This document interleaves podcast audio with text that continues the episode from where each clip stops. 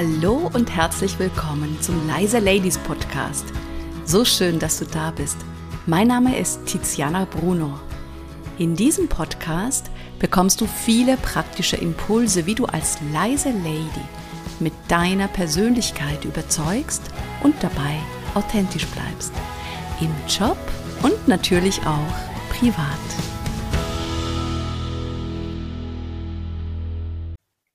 In der heutigen Folge habe ich einen Interviewgast bei mir. Herzlich willkommen, Ulrike Krause. Hallo Tiziana. Uli ist Diplom Modedesignerin. Sie war sogar Chefdesignerin und hat 20 Jahre Führungserfahrung in nationalen und internationalen Unternehmen. Inzwischen ist sie selbstständig als Design Thinking Coach und Beraterin, vermittelt das agile Mindset in Workshops, Trainings und in Coachings und begleitet Unternehmen bei Innovationsprozessen. Ich durfte Uli als Coach begleiten vom Angestellten-Dasein in die Selbstständigkeit. Und genau darüber, liebe Uli, möchte ich mit dir heute hier sprechen, nämlich über deine Heldenreise. Magst du denn was ergänzen, was dich betrifft? Was sich in der Zwischenzeit ergeben hat, ist, dass ich ähm, die erste deutsche Design Thinking Master Ausbildung anbiete mit TÜV Rheinland Zertifikat. Also mit einem TÜV Siegel, einem TÜV Stempel und es ist die erste Personenzertifizierung in diesem Bereich. Wow, toll. Gratulation. Dankeschön, bin ich auch stolz drauf. Ja, das kannst du sein. Uli, du bist ja hier im Leise Ladies Podcast. Siehst du dich selber als leise Lady? Hm, das ist eine gute Frage. Ich weiß nicht, ob ich eine Lady bin, aber leise leise bin ich immer wieder. Früher war ich mehr leise als heute, aber ja, ich bin leise. Mhm. Und vielleicht dann auch die Lady. Wer weiß.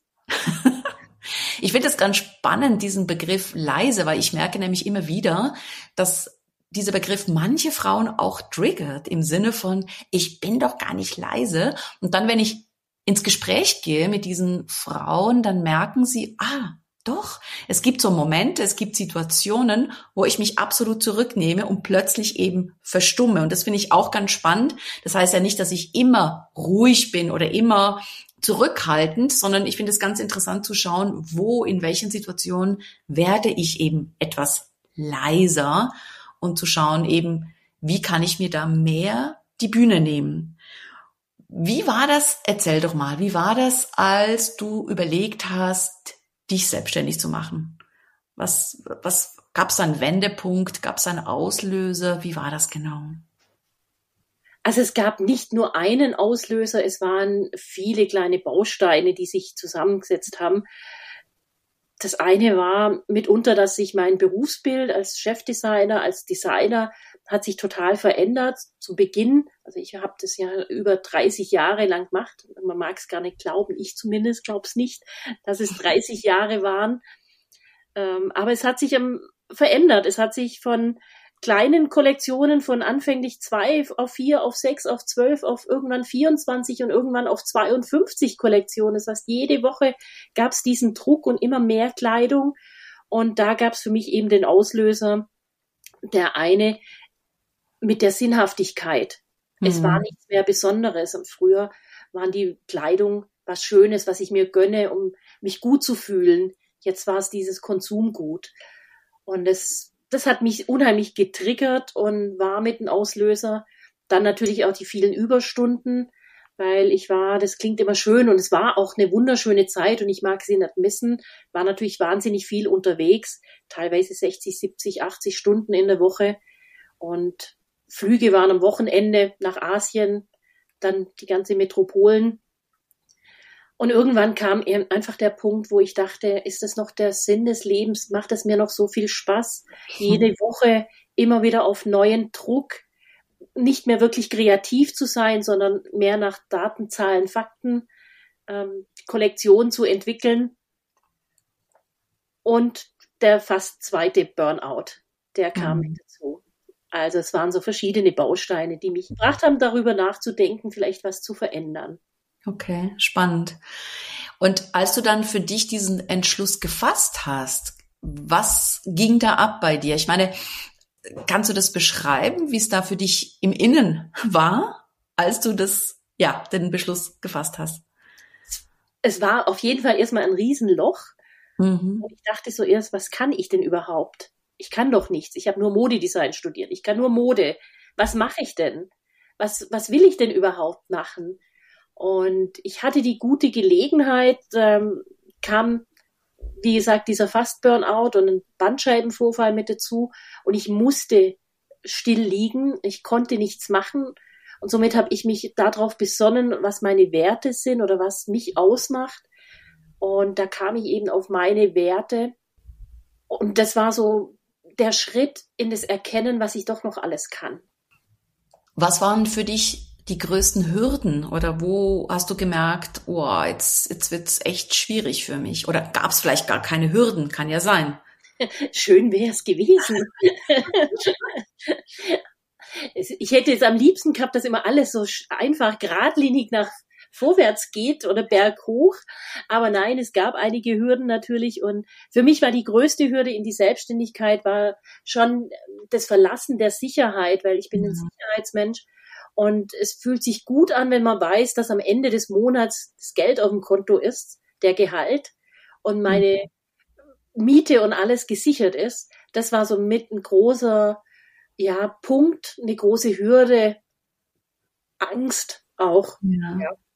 Okay. Hatte da schon auch meinen Respekt davor, meine Angst. Ja. Wie bist du damit umgegangen? Was hast du da gemacht? Hast du da für dich irgendwelche Strategien entwickelt oder genau, wie, wie bist du da vorgegangen? Weil es gibt, es ist total spannend, gerade für diejenigen, die jetzt auch unter den Hörerinnen sich selbstständig machen wollen, ne? Oder vielleicht auch schon dabei sind, sich selbstständig zu machen. Ja, also am Anfang dachte ich immer, ich müsste alles alleine machen. Und da kam da kam die Erkenntnis, dass ich nicht alles alleine machen muss und dass ich auch nicht alles alleine kann. Und es war so schön, Unterstützung zu bekommen, natürlich aus dem Familienkreis und Bekanntenkreis, aber das ist nie so die, die neutrale Stimme, auf die man auch so gern hört, sondern ich habe mir verschiedene Coaches geholt, natürlich jemand mit Businessplanerstellung, aber auch dich, liebe mhm. Tiziana, ähm, in dem Bereich ja, mich zu unterstützen, mir meine Ängste, meine Sorgen zu nehmen und vielleicht auch manchmal den kleinen Tritt in den Hintern zu geben. Aber der war immer ganz, ganz nett und hat mir unheimlich geholfen und es war super erleichternd zu wissen, ich muss nicht alles alleine machen.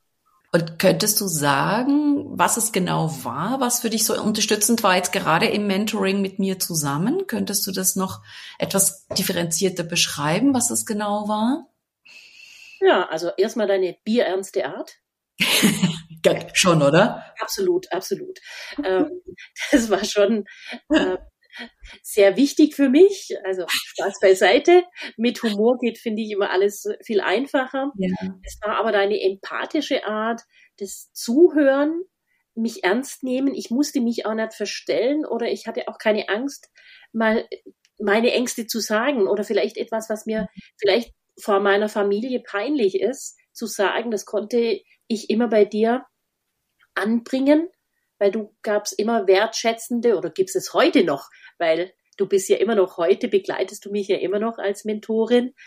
Ähm, das war für mich schon, schon unheimlich wichtig, diese, diese Einfühlen, diese empathische Art und deine Ratschläge, die immer gut und wohlwollend waren. Vielen, vielen Dank dafür.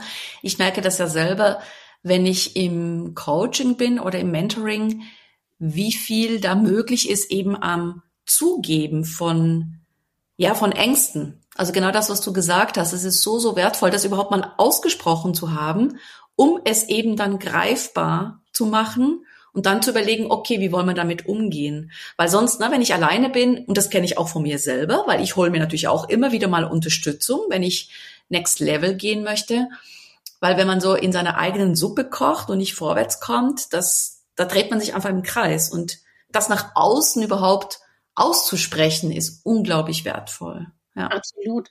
Und das Wichtige ist, ähm, was den großen Unterschied eben macht zur Familie oder Freundeskreis, die, die Familie mag einen meistens nicht verletzen.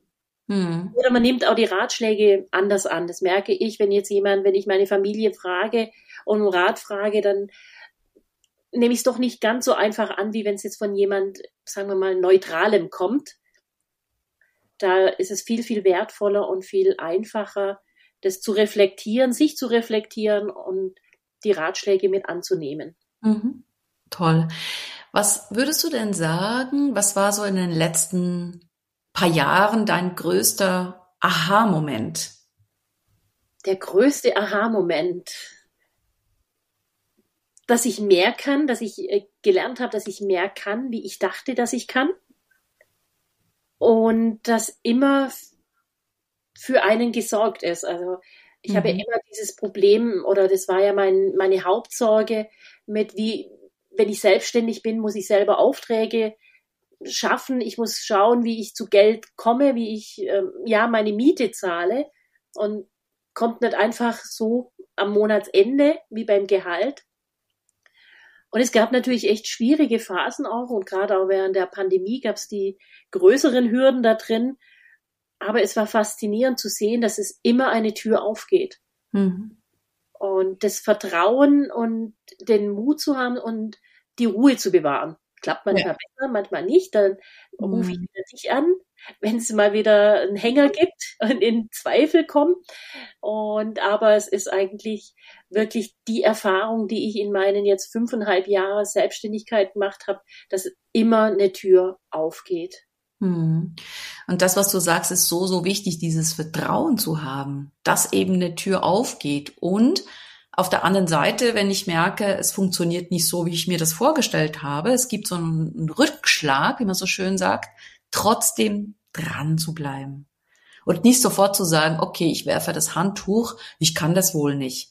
Und ich nenne das wirklich so eine äh, wohlwollende Hartnäckigkeit, sich gegenüber einzunehmen und zu sagen, okay, vielleicht hat es so nicht funktioniert und dann versuche ich es jetzt eben nochmal auf eine ganz andere Art und Weise und da dran zu bleiben, so, so wichtig.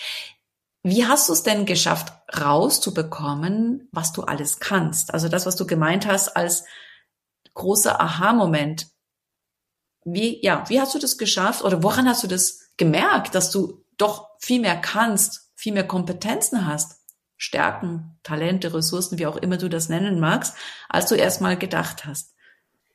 Zum einen über über die Überlegung, was sind denn eigentlich meine Werte? Als ich erstmal festgestellt habe, warum habe ich eigentlich Modedesign studiert? Hm. Das war der Grund. Natürlich der eine Grund war, dass ich schöne Kleider entwerfen will, dass ich Stoffe liebe, tolle mhm. Stoffe. Da bin ich ganz fasziniert, wenn ich schöne Stoffe in der Hand habe. Aber es war immer der Wunsch, für mich war der schönste Moment, wenn jemand etwas von mir anhat und schaut sich im Spiegel an und, und sagt, wow, bin mhm. ich das? Und ich fotografiere nebenher, das war ein Hobby, das hat sich auch ein bisschen als zweites Standbein so ein bisschen mit rauskristallisiert. Und auch da ist der Wert, den ich habe oder der, der Grund, warum ich das tue, der Moment, wenn jemand die Fotos anschaut und vielleicht nicht so von sich selber überzeugt ist und ein bisschen Selbstzweifel hat und sagt, wow, bin ich das? Und genau das tue ich auch mit Design Thinking das Beste aus rauszuholen und den Moment, wo jemand erkennt, ich bin so kreativ, ich kann solche Dinge entwickeln, wo ich gar nicht wusste. Und somit war das einer meiner wichtigsten Werte, mit das rauszufinden, dass ich eben Menschen gerne stärke und begleite da drin und zeige, was alles in ihnen steckt. Und das andere war natürlich, wo ich mich immer wieder, und es wird jeder, der in die Selbstständigkeit geht, wahrscheinlich selber mal merken oder durchlaufen. Man startet mit einer Idee in die Selbstständigkeit und die verändert sich. Und das ist das Schöne daran. Es ist vielleicht am Anfang, glaubt man da gar nicht dran und denkt, das, aber ich kann doch nichts anderes. Aber es mhm. ist so schön, weil es ergibt sich immer wieder und man entwickelt sich weiter. Und es ist auch dieses out of the box, aus der Komfortzone raus zu gehen und zu sehen, was ich alles kann die Stärken da zu entdecken. Und die entdeckt man, ja, die sind einfach, die, man muss irgendwann, weil wie gesagt, der erste Plan der erste Businessplan oder die erste Geschäftsidee entwickelt sich immer weiter und das ist das Schöne und daran gibt es natürlich auch die Stärke, wenn man Dinge macht, die man vorher auch gar nicht machen musste im Beruf. Ich kümmere mich heute um meine Finanzen oder um Werbung und, und, und. Also mhm. Da entdeckt man viel eigene Stärken, die man dachte, man hat die vorher gar nicht gehabt. Toll. Also das ist im Grunde wie ein Abenteuer. Ein Abenteuer und eine ein Forschen nach den eigenen Schätzen und sich selber überraschen zu lassen, was denn da alles noch möglich ist. Und das, das ist das Schöne daran. Ja. Das ist das Schöne daran, ähm, weil dadurch wird es immer spannend und bleibt spannend. Und es erweitert den Horizont und es erweitert somit auch die Möglichkeiten, was man alles machen kann. Welchen Ratschlag würdest du deinem 18-jährigen Ich geben? Ich bin doch erst 19. ja, stimmt. Äh, Spaß beiseite, sonst hätte ich keine 35 Jahre Erfahrung. Ja, ich wollte gerade nachzählen. lieber nicht, lieber nicht. Ich zähle auch nicht mehr. Ähm, ich würde mehr Vertrauen, mehr Selbstvertrauen, mehr Mut zu haben, Dinge zu machen, die man gern möchte, mehr auf die eigene Intuition hören, aufs Bauchgefühl, mhm. weil das habe ich auch gelernt und das lerne ich jeden Tag weiter, dass das Bauchgefühl, die Intuition ist richtig. Wir trauen uns nur oft gar nicht, darauf zu hören. Wir glauben da erstmal gar nicht dran, wenn es vielleicht die anderen irgendwas anderes sagen, hinterfragen und denken, ach nee, das kann nicht sein, ich muss das so und so machen, wie es derjenige sagt.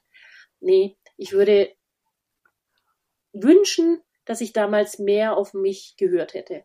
Ich merke das tatsächlich auch immer wieder in meinen Coachings, dass es für manche richtig schwierig ist, seiner Wahrnehmung zu vertrauen. Das hängt natürlich ganz stark auch damit zusammen, eben wenn ich jetzt als Kind das abtrainiert bekommen habe, ne? wenn man zum Beispiel mir immer gesagt hat, das stimmt überhaupt nicht oder das ist totaler Quatsch, was du da sagst, denkst oder fühlst.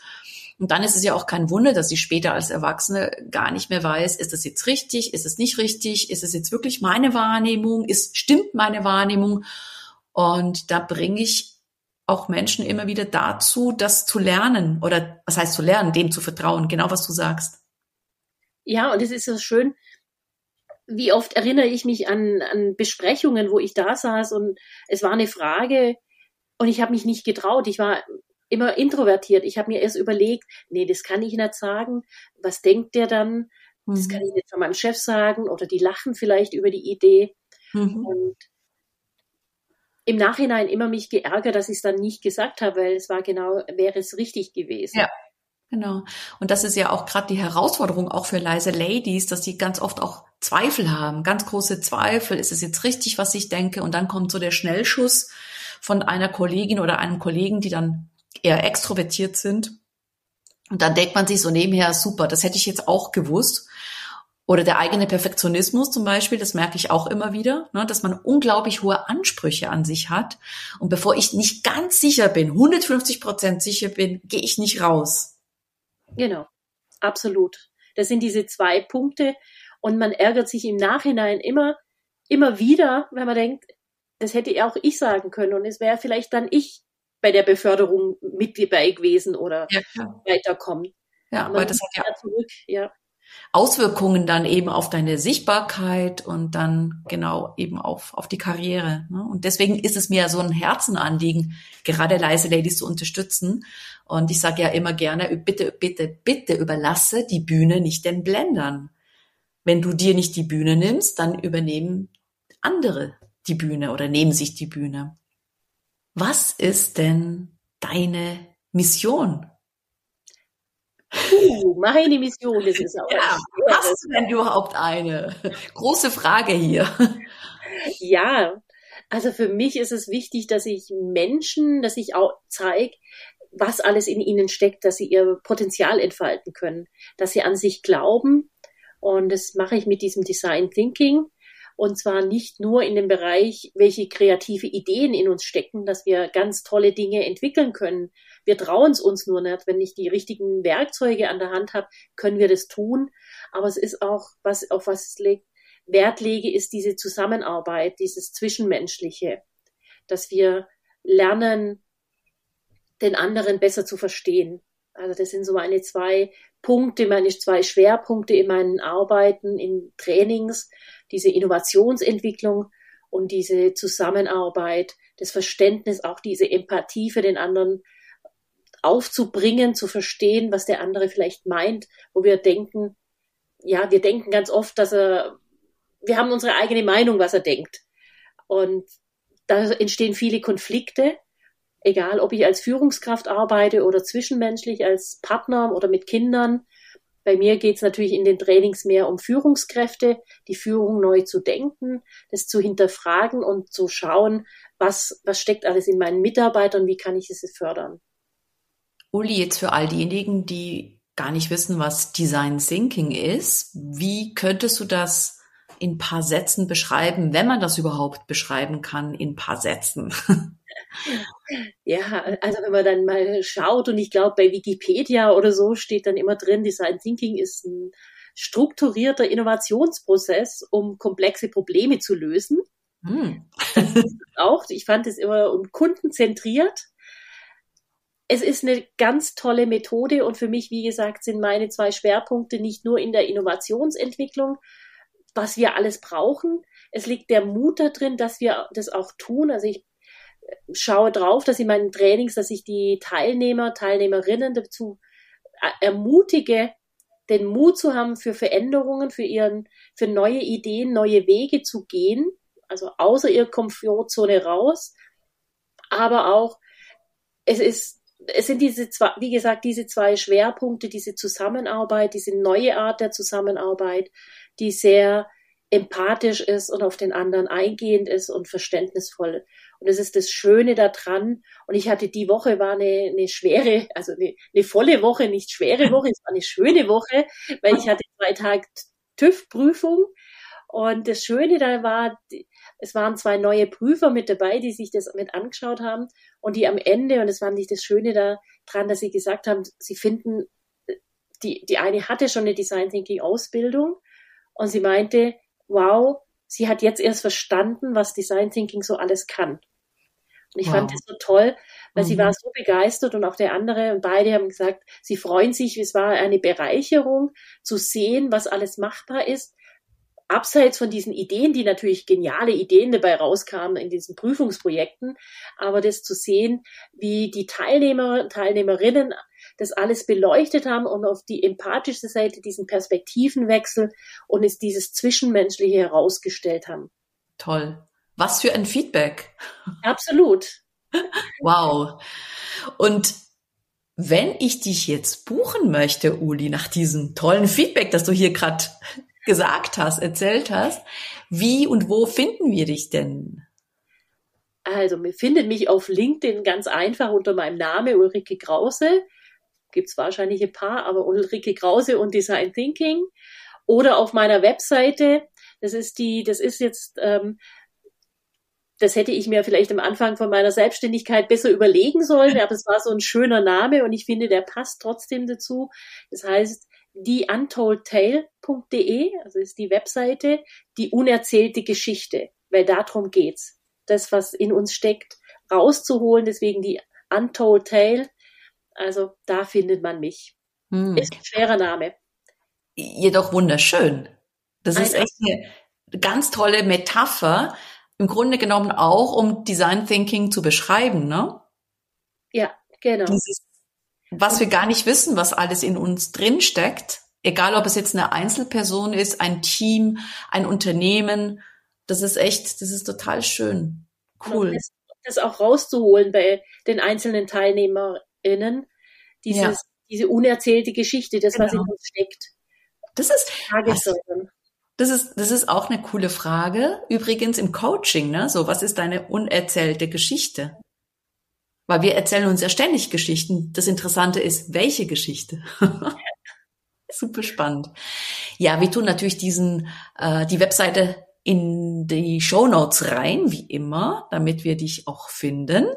Ich sag Herzlichen Dank an dich, lieber Uli, dass du dir die Zeit genommen hast. Ich danke, dass ich da sein durfte. Ja, und wünsche allen einen wunderschönen Tag noch. Tschüss.